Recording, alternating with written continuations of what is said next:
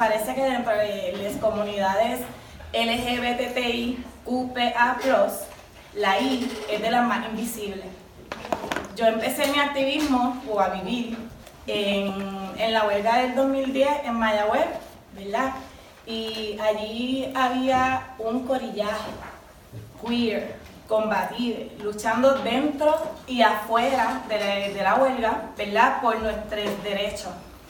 Y recuerdo que de mis consignas favoritas era eh, LGBTIQ, nos organizamos por el bien de este país, ¿verdad? Y, y me encantaba. Y un día en una de las manifestaciones me atreví a preguntarle a alguien como que, ¿y de qué? Pues no sabía, rápido me dieron intersex y mi mente hizo tum.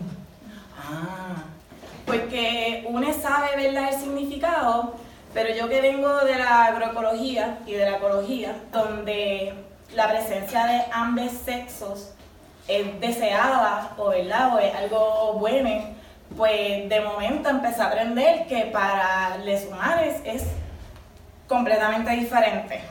Que ser intersex implica luchar constantemente con estigmas y prejuicios que salen de la normativa heterosis, donde el binario y el machismo que contiene el sistema médico, y lo digo en masculino ¿verdad? Para hacer un énfasis que este sistema médico en su mayoría es masculina, ¿verdad? Masculino y blanco, eh, violenta horriblemente a la población intersex, donde sus cuerpos son vistos como anomalías, son sometidos a cirugía sin consentimiento, limitando nuestra libre expresión de identidad y encajonan nuestros cuerpos a categorías rígidas y conocemos experiencias en Estados Unidos y proyectos como el Intersex Justice Project, pero y en Puerto Rico, ¿cuál es la que hay?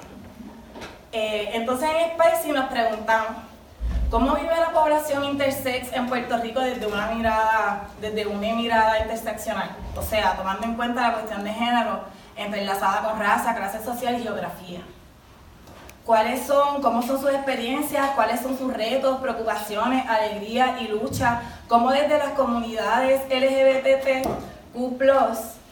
aportamos o jodemos a su experiencia. ¿Existen programas o proyectos que velen por, los derechos de personas intersex? Hay profesionales de salud que atiendan desde una mirada de diversidad, que salgan del binario y reconozcan nuestras múltiples formas de ser, sentir y existir. ¿Verdad? Partimos un poco de esas preguntas. Reconociendo que tenemos muchas preguntas como estas eh, y que la invisibilidad intersex es real, en Spicy nos dimos la tarea de publicar este artículo para el Día Internacional por la Visibilidad y Despatologización Intersex. Creamos el GIF que está corriendo un poco para romper con la noción médica de que una medida define nuestros cuerpos e identidades y a eso le decimos que venimos a partir. Que queremos partir, ¿verdad? Y romper con esa noción eh, completamente. Y de allí nace la idea de crear este espacio seguro, con mucho amor, para continuar con la visibilización intersex desde nuestra realidad colonial.